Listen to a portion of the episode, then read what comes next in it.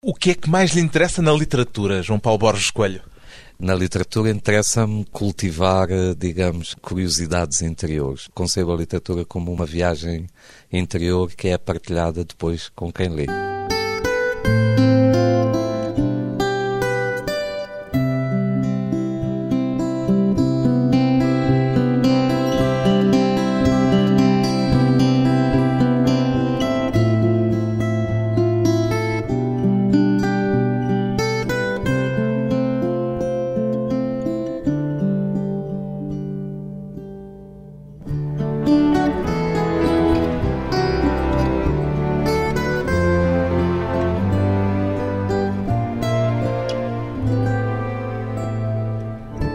Paulo Borges Coelho, 54 anos, escritor e historiador. Por esta ordem, pela ordem inversa ou a ordem dos fatores, neste caso, é arbitrária e irrelevante, João Paulo Borges Coelho?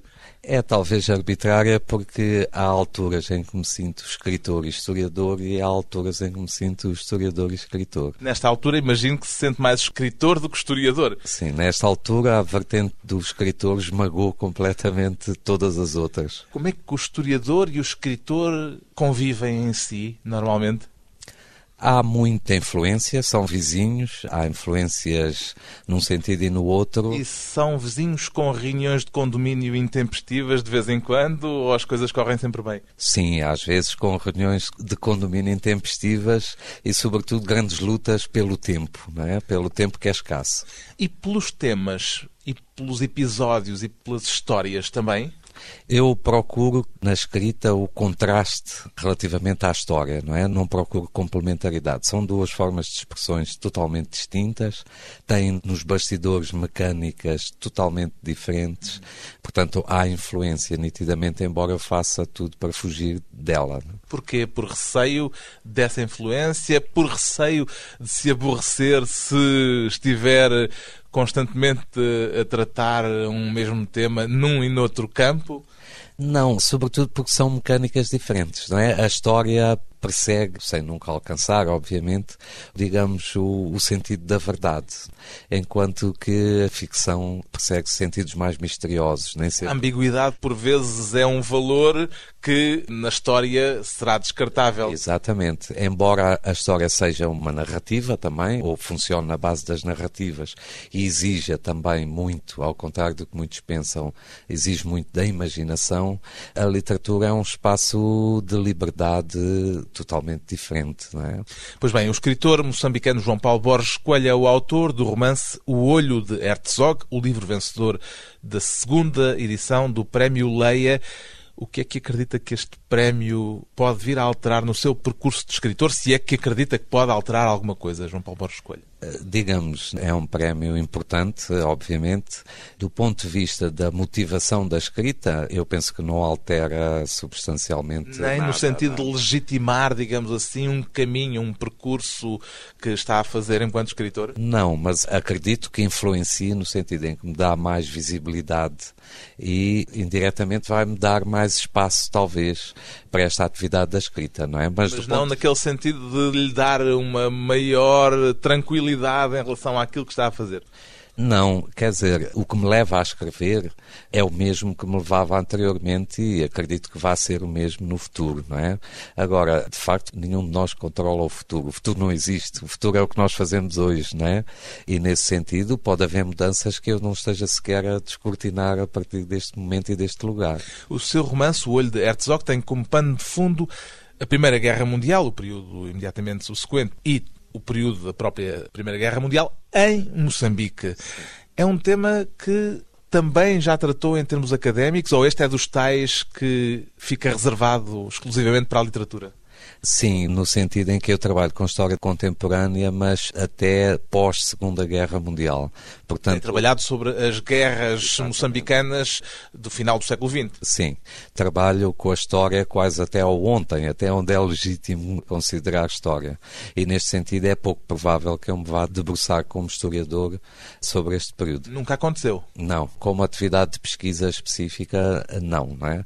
Embora haja temas ligados precisamente ao conflito civil moçambicano, depois da independência, ou à guerra colonial, que já tenham sido tratados na minha ficção. Para a maior parte das pessoas, mesmo leitores informados, creio que este envolvimento moçambicano na Primeira Guerra Mundial é com certeza uma surpresa. Tem alguma explicação para isso, para esse desconhecimento que, se estou a interpretar bem, existe em relação a esta presença de Moçambique enquanto palco de guerra na Primeira Guerra Mundial? É complexo responder a isso, mas eu acho que há uma razão talvez estrutural, que é, digamos, a campanha militar não tem uma razão de ser nada atraía os alemães ao interior de Moçambique, penso eu, a não ser a necessidade que tinham de fugir do Tanganica, onde estavam acossados pelos ingleses, pelos belgas, pelos sul-africanos. Portanto, eles precisavam de um espaço onde estar um pouco menos pressionados para manter uma certa coesão da força que tinham. E então o território de Moçambique era um território mais vasto e não estava ocupado da mesma maneira. Claro que também há a influência do facto de Portugal e, consequentemente, Moçambique estar do lado das forças inglesas, não é? Mas eu diria que a campanha militar no norte de Moçambique foi uma fuga dos alemães para dentro de Moçambique. O âmbito da minha pergunta era outro. Eu estava ah, a perguntar é porquê que hoje, se estou a interpretar bem, há um grande desconhecimento em relação a essa campanha militar eh, alemã que, sendo relativa à Primeira Guerra Mundial, parece ter caído um bocadinho umas certas brumas da memória eh, em termos, pelo menos, do grande público, do público leitor pois. Eh, informado, mas eh, não necessariamente especialista. Pois, eu tentava ligar, portanto, é uma campanha sem sentido, portanto... E não, é por, não... por, causa disso? Sim, e também, obviamente, haverá sempre muitas razões. Eu acredito que há sempre muitas explicações. Por exemplo, as guerras mais recentes em Moçambique poderão ter Exatamente. feito esquecer esse esse período já agora longínquo de há um século atrás. Sim, exatamente. Era aí também que eu queria chegar. A intensidade dos conflitos posteriores, nomeadamente o colonial e o civil, de alguma forma esmagaram a memória anterior. Embora essa memória exista localmente, em redor dos pequenos cemitérios de soldados ingleses e alemães e portugueses no norte de Moçambique, é muito interessante ver esse fator, e transformadas, digamos, em lendas do passado relacionadas com essa campanha. Quer dizer que se integrou numa espécie de sabedoria popular, de folclore local? Sim, ela está presente dessa maneira mais etérea, não tão concreta, mas eu concordo que é uma presença muito mais ténue do que os outros conflitos que se seguiram. O que é que o fez escolher para o romance o ponto de vista de um ex-oficial alemão? Olha, eu calculei, por um lado, facilitava-me a visão da campanha alemã a partir do interior. Foi o dispositivo narrativo eh, que encontrou Também. como o mais eficaz? Também. Por outro lado, interessava-me um narrador, que ele é praticamente um narrador neutro, que não estivesse deste lado no conflito no interior do espaço português, nomeadamente Lourenço Marques. Se fosse um português, provavelmente ia-lhe pôr uma série de Exatamente. problemas. Tinha a visão de um dos lados e interessava-me esta figura neutra que transportasse a história consigo. É? Pergunto-lhe isto por já o ter ouvido dizer que a personagem principal do seu livro é capaz de ser a cidade de Lourenço Marques. É, eu nem sei bem qual será a personagem principal do meu livro. Havia um conjunto de homens que eu considerava à partida como personagens principais. Havia a cidade, mas também grande parte do livro é dominado por mulheres que surgem sem estarem, digamos, no planeamento do livro. Eu planeio pouco, sei como começa, não sei como acaba. E o que é que foi o detonador? Qual foi a personagem que fez nascer eh, o fluxo da narrativa? À partida, eu pretendia que fosse o João Albazini, que é um jornalista famoso da cidade. Um Mas... jornalista real. Real. E relativamente a esse, eu procurei ser rigoroso na determinação da personagem. Porque aqui também há um jogo de experiências, no sentido de trabalhar com diferentes personagens, mas com cada um, digamos, proceder a uma técnica diferente na sua construção. Portanto, há personagens totalmente imaginários, há personagens criados com com base na literatura. Há o João Albacini que há outros com base na documentação real. real. Portanto, há muitos, há uns que foram renascidos depois de morrerem historicamente como personagens reais. Portanto, há diferentes processos. A memória desse João Albacini mantém-se, perpetuou-se ainda em Maputo até aos dias de hoje? Ele dá o nome a uma praça, mas não é uma memória forte no sentido em que não é um herói. Os heróis são pessoas inequívocas, são imagens inequívocas e o João Albazino... É demasiado dividido entre é, dois mundos para poder ser exato. um herói reclamado por qualquer das partes. Demasiado ambíguo, é, exatamente. Portanto, está mais no terreno da literatura, lá está. Exatamente. Portanto, no caso do Albazini, eu podia trabalhar com a matéria real que ela me levava diretamente para a literatura, não precisava de fazer rupturas. Na Maputo de hoje ainda distingue muitos traços da Lourenço Marques de há quase 100 anos que está no seu romance. Esse é exatamente um dos propósitos do livro. É uma certa estranheza em relação à velocidade com que a cidade se transforma e uma preocupação em relação a procurar os traços que essa transformação deixa para trás. Muitos dos edifícios históricos, ainda há um par de anos, ardeu um edifício belíssimo, não é? Talvez o edifício mais emblemático da Baixa da cidade. Muitos outros têm as fachadas transformadas, surgem bancos, normalizam, digamos, a traça antiga e, portanto, é um pouco essa luta e a estranheza que ela provoca que me levou a olhar para a cidade antiga. Mas ainda encontrando lá algumas marcas, apesar de elas estarem a ficar, obviamente, comidas pelo tempo. Ah, sim, ainda há muitas marcas do princípio do século XX na cidade e do primeiro quartel. Porquê é que não gosta que se diga que O Olho de Herzog é um romance histórico? Porque eu vejo, isto depende muito das definições, não é? Que nós damos aos conceitos, portanto a argumentação é bom até partilharmos ou pelo menos sabermos o que se Tem pretende. se começar por dizer o que é que é o romance é histórico para cada um de nós, para nos entendermos. Eu, para mim, um romance histórico é um romance que tem, de facto, um certo rigor em relação ao contexto e que submete os personagens a esse contexto. Torce-os, encolhe-os, faz com que eles, digamos, se adaptem. ali dentro. Não quis fazer isso isso. Não, não quis fazer isso. Queria que as personagens fossem mais importantes do que o contexto. Sim, definitivamente era esse o meu projeto, não é? E, portanto, há até aspectos em que a ficção desdenha da história uhum. e rompe com ela de uma maneira quase insolente. É? Dê-me um exemplo. Dou-lhe um exemplo. A amante do Klimt e do Egon Schiele, dos pintores vienenses, que de facto morre, na verdade, na Dalmácia, de febre espanhola, na altura da Primeira Guerra, e no romance ela simplesmente não morreu, foi um engano e ela emigra para a África e vai ter a Lourenço Marques. Portanto, este é um desprezo pelo rigor da verdade histórica. É? Passa por lá também o Eric Satie, por exemplo. O Eric Satie, aí, é, com o Eric Satie um é, mais, é mais verossímil, ele não viaja para a África. Pois, é? aquilo é tudo Paris, o contar de uma história por parte de uma das personagens. Pois, interessava-me também esse jogo da verossimilhança, que é das questões mais complexas da ficção, não é? Até onde estamos dispostos ao ler a acreditar, não é? E eu queria puxar esse jogo um pouco até ao limite. Há qualquer coisa de policial no seu romance, uma vez que põe de parte a noção de romance histórico, aceitaria esta vertente de policial que se pode ver nele? Tem um sabor, mas mais uma vez é um jogo. Não chega a ser um policial porque não Sim, é. não é. Não é. Mas digamos, o clima de policial que vagamente atravessa o livro. Um certo ajuda, mistério, um exato, tom de coisa misteriosa por resolver. Ajuda a manter o plot e a criar o plot, não é? E portanto a transportar a história. Os truques do narrador. Depois de um breve intervalo, voltamos com o escritor João Paulo Borges Coelho e a identidade moçambicana.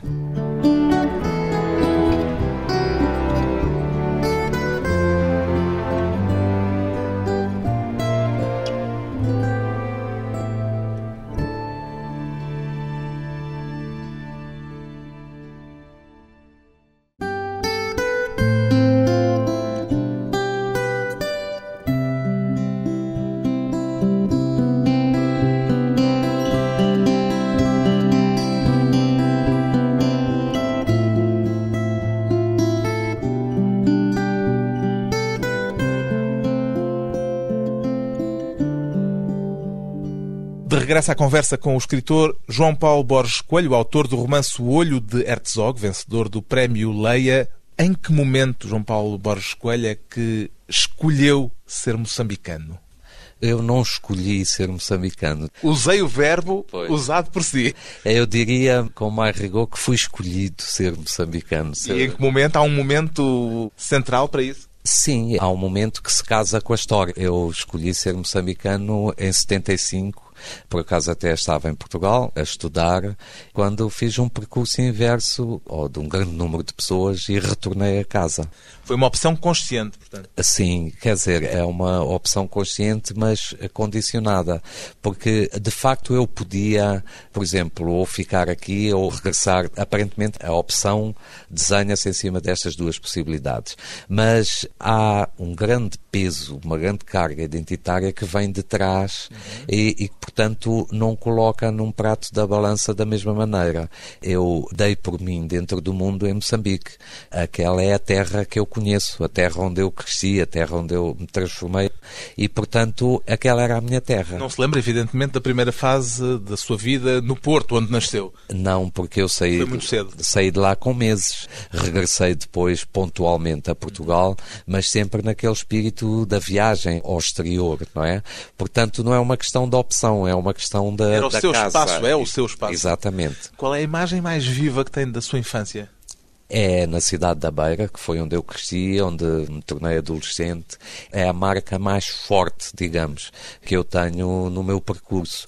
E depois a cidade de Maputo, onde eu estive nos últimos 30 anos, portanto que é neste momento o, sítio onde eu vivi mais tempo da minha vida, portanto... Já é mais a sua cidade do que a Beira? Sim, neste momento é, seguramente. Portanto é a que tem uma marca mais forte, é a minha casa. No final da adolescência viveu um período em Lisboa Lisboa, sentiu algum tipo de choque cultural nessa outra vivência na Europa?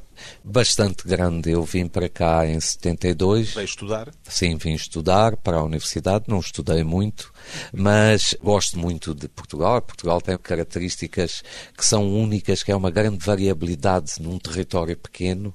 Tem muitos espíritos coabitando na mesma sala, não é? Na mesma pequenina sala, mas gosto de uma maneira como se gosta de um território estrangeiro, não é? E o que é que foi o choque cultural mais forte que sentiu nesse período de dois, três anos que viveu em Portugal para estudar e em que, pelos vistos, segundo pois. diz, não estudou lá muito. Pois. Bom, nessa altura, Lisboa era, fiquei em Lisboa, era bastante mais triste e cinzenta do que é agora. A Lisboa do fascismo era uma Lisboa muito triste. Portanto, a questão meteorológica também teve uma influência nisso? Sim, de alguma maneira. Eu penso que o clima, os tempos, são para ser eh, vividos e que a variedade é que dá encanto às coisas. Eu não sou um inimigo do frio, não seria isso. Talvez o céu cinzento, o excesso de chuva, talvez isso, quer dizer, durante muitos meses seguidos, acaba por nos, de alguma maneira, nos deprimir ou tirar alguma vivacidade. Sobretudo para quem vem habituado Exato, a um sol, sol índico. Exatamente, exato. Mas há algum encanto no frio também, não é? O que mais me punha problemas era a grande dificuldade que eu tinha de ler os fenómenos sociais. Havia uma, logo com o 25 de Abril, um clima muito agradável e de liberdade. Estava cá no 25 de Abril? Estava cá no 25 de Abril, participei no 1 de Maio. Havia uma euforia muito grande e isso era muito agradável, mas ao mesmo tempo eu não conseguia ler e não conseguia inscrever-me nesse contexto. Era como se... Continuava a sentir-se permanentemente estranho aqui. Sim, como se houvesse um texto e eu não tivesse a chave da sua leitura, não é? E, portanto, o impulso de voltar a casa, onde havia um projeto de construir muita coisa, foi-se tornando cada vez mais forte, não é? Já sabia nessa altura que queria dedicar-se à literatura ou isso aconteceu mais tarde? Não, desde criança, digamos, a Beira é um espaço onde alguns jovens da burguesia colonial tinham, digamos, uma vocação literária, né?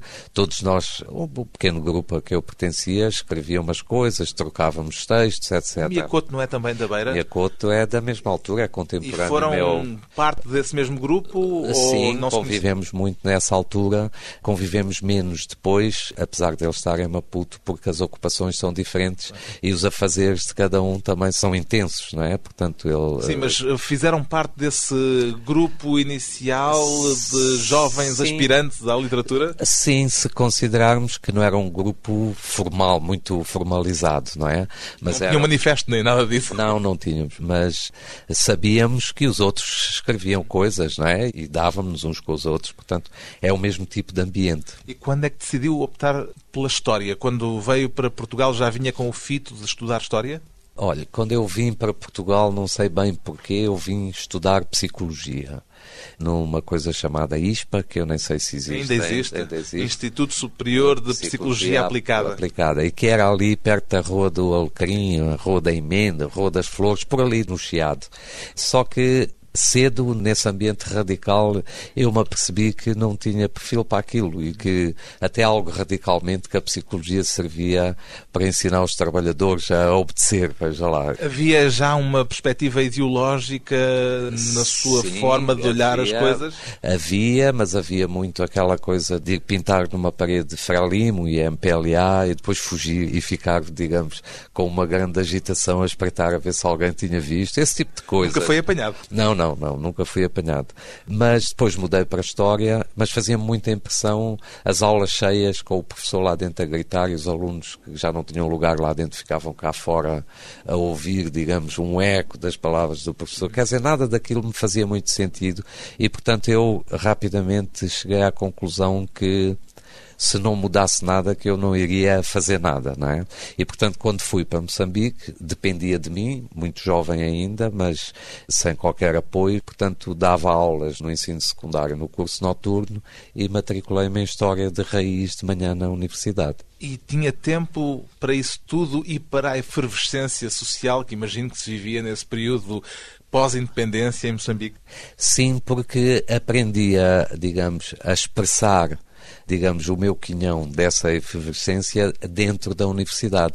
Foi uma altura, digamos, em que trabalhei com uma pessoa muito importante, embora não muito conhecida em Portugal, que é o pintor António Quadros, também poeta e escritor João Pedro Garbato Dias, e foram tempos fabulosos esses. Portanto, aprendi muito, embora não escrevesse ficção nessa altura, não é? Não viveu nenhum momento daqueles momentos de tensão pós-independência? Pergunto-lhe isto, não podendo ignorar, evidentemente, os ouvintes não estão a vê-lo, já terão visto eventualmente fotografias, mas sendo um branco, de olhos claros, eh, isso marcou de alguma forma a sua relação com aquela sua terra? De alguma maneira, felizmente, digamos, os incidentes mais graves ocorreram numa altura em que eu não estava lá. Eu cheguei a Moçambique em finais de 75, salvo erro, dezembro. Uma altura curiosa, porque nesse dia, um, um, dia depois, houve até uma tentativa de um levantamento militar. Mas aqueles acontecimentos horríveis, de massacres eh, de ambos os lados, digamos, eu não os senti presencialmente. E quando cheguei, rapidamente, digamos, toda essa agitação negativa se escoou e se criou uma sociedade, embora com um certo nível de controle, muito mais serena, ou seja, já sem aquelas arbitrariedades e e, portanto, eu nunca fui submetido a essas experiências extremas e acredito que traumáticas para muita gente. É? E momentos de tensão, porque essa questão, imagino que continuou a pôr-se e que, de uma forma ou de outra, ainda se porá, em algumas circunstâncias, a questão uh, racial. Não, digamos, houve momentos difíceis, mas são mais ligados, por exemplo, à escassez de recurso. Houve alturas de, não direi fome mesmo, mas de muita austeridade e de quase fome, houve a guerra civil, foi particularmente cruel em praticamente todo o território, portanto tempos muito difíceis, mas eu olho mais a questão da raça quando ela surge mais como um artifício para dar força a outros propósitos. Não acho que apesar dos traumas todos do tempo colonial, etc, que Moçambique seja um país onde, digamos, o racismo seja particularmente vivo, como poderá ser, por exemplo, na África do Sul, onde os traumas foram muito mais fundos, não é? Eu acho que Moçambique, do pós-independência, é uma cultura, apesar de politicamente fechada, no quadro daquilo que chamamos o ciclo socialista, é uma cultura sempre aberta. Uhum. E eu penso que isso tem a ver com muitas coisas, nomeadamente com a abertura para o Índico, pelo facto de ser uma plataforma de muitos cruzamentos, de muitas culturas. Seria correto dizer-se que Moçambique, para lá da língua, naturalmente, Sim. tem hoje mais afinidades com a África do Sul do que com Portugal, por exemplo? Não, são ligações diferentes e são ligações que vêm de trás, não são ligações de agora. A língua é um poderoso fator não é? Embora mas... o inglês também já esteja muito presente em Moçambique. Está, mas não se pode comparar, porque o português é a língua que se fala em Moçambique, o inglês é uma língua de trabalho e a língua de alguns, muito poucos, não é? São ligações diferentes. A ligação com a África do Sul é fortíssima, desde logo no campo económico, porque... Claro, é o vizinho É o vizinho e vem de trás, e vem de trás. A própria colonização foi feita com muito mais ligações à África do Sul do que a Portugal, não é? A África do Sul é que permitiu que Moçambique adquirisse o perfil que tem hoje, quer com o trabalho dos mineiros, quer com toda a colonização foi assente nos portos e nos caminhos de ferro para servir o desenvolvimento da África do Sul. Portanto, e além disso, a África do Sul é um país vizinho, a afinidade geográfica é um país africano, do ponto de vista cultural mais global, não é? Portanto, é muito natural que Moçambique esteja mais próximo da África do Sul, assim como Portugal está próximo da Espanha aqui, não é? Ligações que vêm de longe, naturalmente. Depois de mais um curto intervalo, voltamos com o escritor João Paulo Borges Coelho e O Olho de Herzog.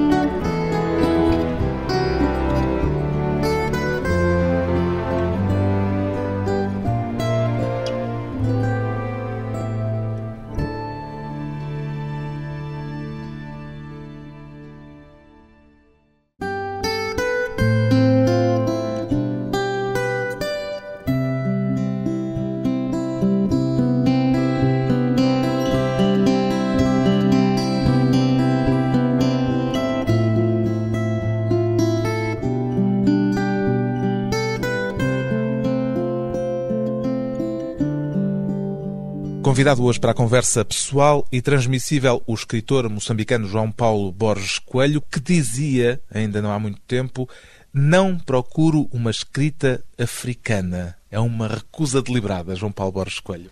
Não, não procuro uma escrita africana no sentido em que não procuro qualquer escrita específica. Procuro... Lá vamos ter de ir às tais definições de que há pouco falávamos. Exatamente. O que é que entende por uma escrita africana? Exatamente, não a procuro porque eu não sei o que é sei o que são os estereótipos, sei que no imaginário de muita gente existe uma escrita africana, muitas vezes porque foge ao português canónico, muitas vezes porque traz sugestões de imagens líricas que as pessoas associam com a África. Digamos que é um exotismo, é, seja linguístico, seja temático, por Basicamente exemplo. é isso mesmo, quer dizer, e o que eu procuro na escrita é a escrita que eu transporto comigo.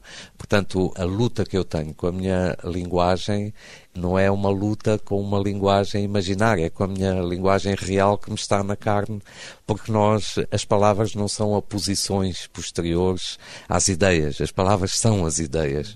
Não pensamos sem ser com as palavras. E, portanto, eu penso com as minhas palavras, com as palavras de que eu me apropriei em todo o meu percurso desde a infância. Mas vê esse exotismo, vamos chamar-lhe assim para simplificar, que muitas vezes constitui uma espécie de imagem de marca da literatura africana, seja isso o que for, vê-o como uma ameaça para os escritores africanos? Sim, eu acho que o exotismo em geral, há muito, mais uma vez, depende dos conceitos, há muitos tipos de exotismo, não é?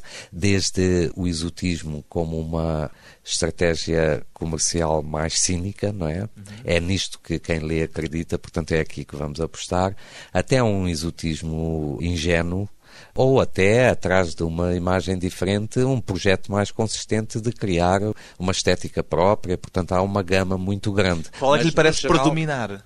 Existem todos, né? se bem que é natural que com a evolução da literatura e dos mercados da literatura e toda esta mecânica, que haja um apelo a esse exotismo, digamos, que vá da de ordem encontro. do marketing. Exato, mas é, é uma tristeza que seja assim, porque eu concebo a literatura como sendo um mecanismo um pouco de ajudar as pessoas a iluminarem-se a si próprias e, portanto, surpreendê-las, criando desconforto naquilo que são crenças e ideias.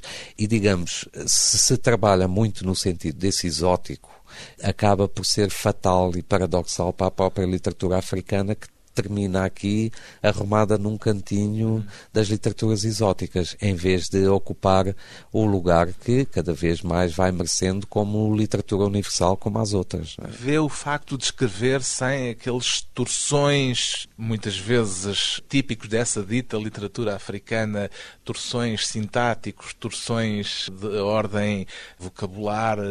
O facto de escrever sem esse tipo de recursos parece-lhe que pode ser uma dessas surpresas coisas que gosta de encontrar na literatura? Uh, bom, eu não sou muito severo em relação a isso, porque há as tais torções sintáticas e ortográficas, e porque não sou um observador particularmente atento. Cruzo-me ocasionalmente com isso. Simplesmente, eu não seria capaz de escrever assim. Se estivesse a escrever assim, estava a violentar-me. É? A sua escrita é uma escrita, digamos, mais dentro do canon. Talvez o meu português cresceu dentro do canon e, portanto, eu não vou inventar eh, inimigos onde eles não existem. Já bem basta os obstáculos que tenho, não é? Na mesma entrevista em que dizia não procurar uma escrita africana, falava mesmo de uma crise da literatura africana. Usa a expressão crise por via desses perigos a que ela está sujeita? Uh, sim, eu não estou bem certo da, do, do contexto, contexto da, dessa resposta. afirmação, mas eu vejo. Falava genericamente de pois. uma crise, até falava da tal ingenuidade em que muitos escritores africanos caem por via do recurso a esse tipo de formas de agradar a um mercado literário internacional. Pois, quer dizer, a literatura africana tem muitas vitórias, mas tem vulnerabilidades também. Primeiro, ela é muito recente, quer dizer, o Chino Achebe é considerado um escritor fundador, estamos a falar do, do, eh, do tempo... De ontem. De ontem, exatamente. E, portanto, a literatura hoje é uma literatura que tem que ser simultaneamente inocente, mas simultaneamente culta. Ela não pode desprezar toda a carga de conseguimentos que passaram. É? Nesse sentido, e tendo sofrido traumas muito fortes, como foram a escravatura, o colonialismo e o apartheid, a África condicionou a literatura a temas que são de alguma maneira viradas para o passado e para um simbólico coletivo que, se se justificam plenamente, ao mesmo tempo quase que é como se impedissem que a literatura saísse desses espartilhos e, digamos, passasse a ter um diálogo mais direto com os problemas do presente, que são os problemas que importam, não é? Não digo que os outros não importem, mas, digamos, subordinam a literatura a um outro campo, quando eu acredito firmemente que a literatura é soberana e só pode obedecer às definições que ela faz dentro do seu próprio campo quer dizer, do seu ponto de vista, que não é, por exemplo, um instrumento de criação de identidade nacional? É, mas de uma forma indireta, não é esse o objetivo. Não como um instrumento direto. Não acredito na literatura como um instrumento de Estados, ou de partidos, ou de culturas dominantes. A literatura é um instrumento de si própria e pode servir para muitas coisas, mas serve, sobretudo, para dar prazer a quem escreve, para dar prazer a quem lê e o prazer também é um, um termo que, se, que dá, exato, dá direito a muitas leituras, não é? Mas para ajudar as pessoas, digamos, a cultivarem-se, não é para cultivar as pessoas. A literatura não é um mecanismo de imposição do que quer não que lhe parece, portanto, viável, associada ao nacionalismo das novas nações africanas? Não, eu acho que é legítimo, muito legítimo, e grande parte da literatura se baseou nisso, ela participar nesse processo, que é um processo nobre de definição identitária, da conquista das independências, mas é ela que define o seu papel. Não é uma definição exterior que o obriga a entrar nesse processo. É por isso que o sul-africano Coetzee é o primeiro autor que vi referido por si quando lhe pedem nomes de autores importantes para si? É, é um autor que eu prezo muito, gosto muito do que ele escreve, mas digo, não, não vê nele um modelo? Não, porque não partilho as mesmas temáticas, nem a mesma escrita. A escrita dele é uma escrita interessantíssima, mas muito seca, não conseguiria escrever Mas assim. ele está nos antípodas de tal ingenuidade de uma parte da literatura africana mais virada para esse aspecto, digamos, exótico? Está, uh, está de uma certa maneira. Aliás, está nos antípodas até literalmente, porque foi viver para a Austrália ou para a Nova Zelândia. Sim, mas, por exemplo, o último romance retorna aos temas sul-africanos, é? Portanto, isso é um sinal de que as definições dentro da literatura não podem ser tomadas do cur. Nada é estanque. Nada é estanque.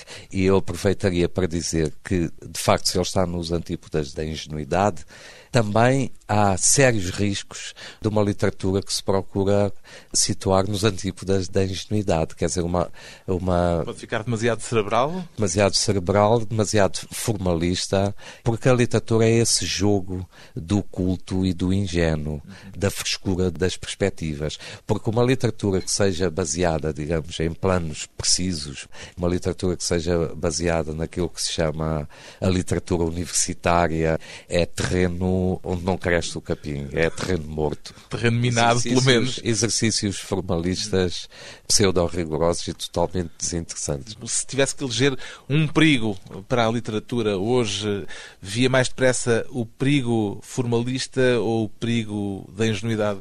Digamos que em África haveria mais depressa o perigo da ingenuidade, na Europa eu veria mais depressa o perigo do formalismo. Qual é para si a força mais importante que a literatura ainda mantém hoje, João Paulo Borges Coelho? Eu penso que é a capacidade de surpreender quem lê e de levar quem lê a imaginar um texto diferente daquilo que leu. Portanto, é a generosidade de dar ao outro a possibilidade dele se apropriar daquele texto segundo os seus próprios termos. A literatura, suas forças e vulnerabilidades, reflexões do escritor moçambicano galardoado com o prémio Leia, João Paulo Borges Coelho, autor do romance O Olho de Herzog.